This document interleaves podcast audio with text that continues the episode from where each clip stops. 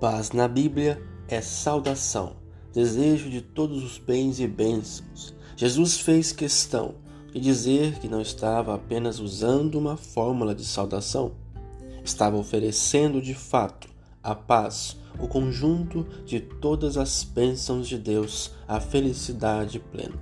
Por isso mesmo é que pude acrescentar: não se perturbe nem se intimide o vosso coração Tendo essa paz, nada precisaremos temer.